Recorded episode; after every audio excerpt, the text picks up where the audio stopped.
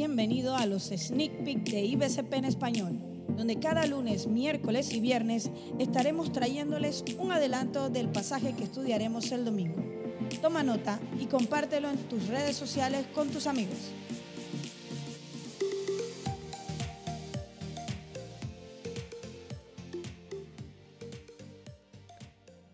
Uno de los personajes más reconocidos del universo cinematográfico de Marvel es Loki. Muchas veces un villano, en ocasiones un aliado, pero en general nunca estás del todo seguro cuáles son sus planes. Loki está basado en el dios de la mitología nórdica con el mismo nombre y lleva muchos apodos, entre ellos el dios de las travesuras y también el dios de las mentiras. Este personaje es ampliamente conocido por su personalidad carismática pero traicionera, por la forma en que en muchísimas ocasiones piensas que ayudará a los héroes, pero termina traicionándolos al final. El tipo es un traidor de primera. Esto ocasiona que nadie confíe en él. No se puede confiar en su palabra porque él dice algo y no sabe si después lo va a cumplir. Y este es uno de los elementos narrativos que utilizan las series para mantenerte al borde de tu asiento. Él es un personaje impredecible, y nunca sabes cuál va a ser su siguiente movimiento. Este personaje refleja en gran medida el peso de las palabras y lo mucho que dicen acerca de la confianza que inspiran. Si alguien repetidas veces te dice que hará alguna cosa y no lo hace, te hará dudar de si esta persona es de confianza o no. Por otro lado, alguien que consistentemente cumple con sus promesas inspira confianza, porque hemos visto que sí es fiel a lo que dice que hará. En esta semana seguiremos meditando en las palabras de Jesús en el Sermón del Monte y estaremos viendo el tema de los juramentos. Mateo capítulo 5 versículo 33 al 37 dice, También han oído que a nuestros antepasados se les dijo, no rompas tus juramentos, debes cumplir con los juramentos que le haces al Señor.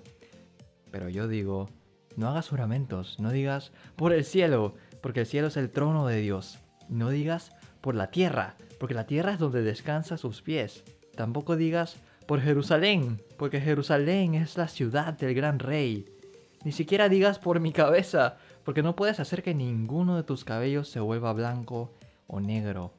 Simplemente di, sí, lo haré, o no, no lo haré.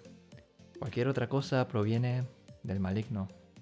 Al igual que con las otras enseñanzas del Sermón del Monte, Cristo empieza comentando acerca de lo que dice la ley y luego nos muestra cuál es la expresión más completa de la ley. Había muchos en ese entonces que se apegaban a jurar por cualquier cosa, por el cielo, por el templo, por Jerusalén, para dar peso a sus palabras. Muchos se resguardaban luego de no cumplir sus palabras con lo que decían porque no habían jurado por Dios y en teoría estaban, entre comillas, siguiendo la ley y no estaban utilizando mal el nombre de Dios.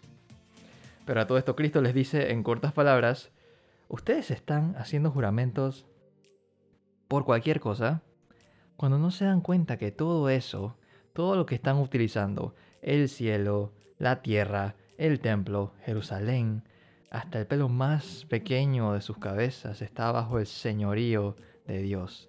Todo está en dependencia de Dios.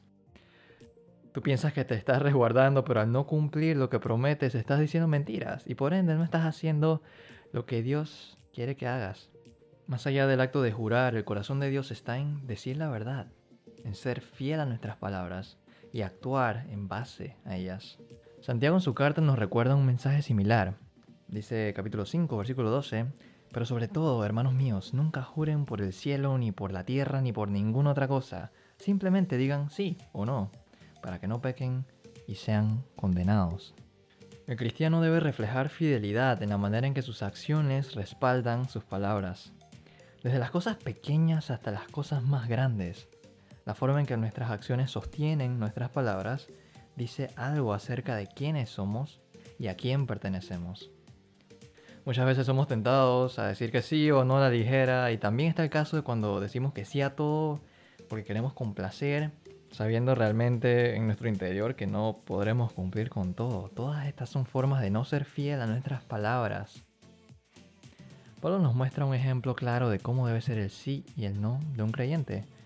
Vemos que en cierta ocasión algunos de los miembros de la iglesia de Corinto lo acusaron de ser un indeciso, inconsistente acerca de su regreso a la ciudad, cuando en realidad él decidió no regresar porque no quería causarles más dolor. Él dice en el capítulo 1 de la segunda carta de los Corintios, versículos 17 al 19, Tal vez se pregunten por qué cambié de planes. ¿Acaso piensan que hago mis planes a la ligera? ¿Piensan que soy como la gente del mundo que dice sí cuando en realidad quiere decir no? Tan cierto como que Dios es fiel. Nuestra palabra a ustedes no oscila entre el sí y el no. Pues Jesucristo, el Hijo de Dios, no titubea entre el sí y el no. Él es aquel de quien Silas, Timoteo y yo les predicamos y siendo el sí definitivo de Dios, Él siempre hace lo que dice.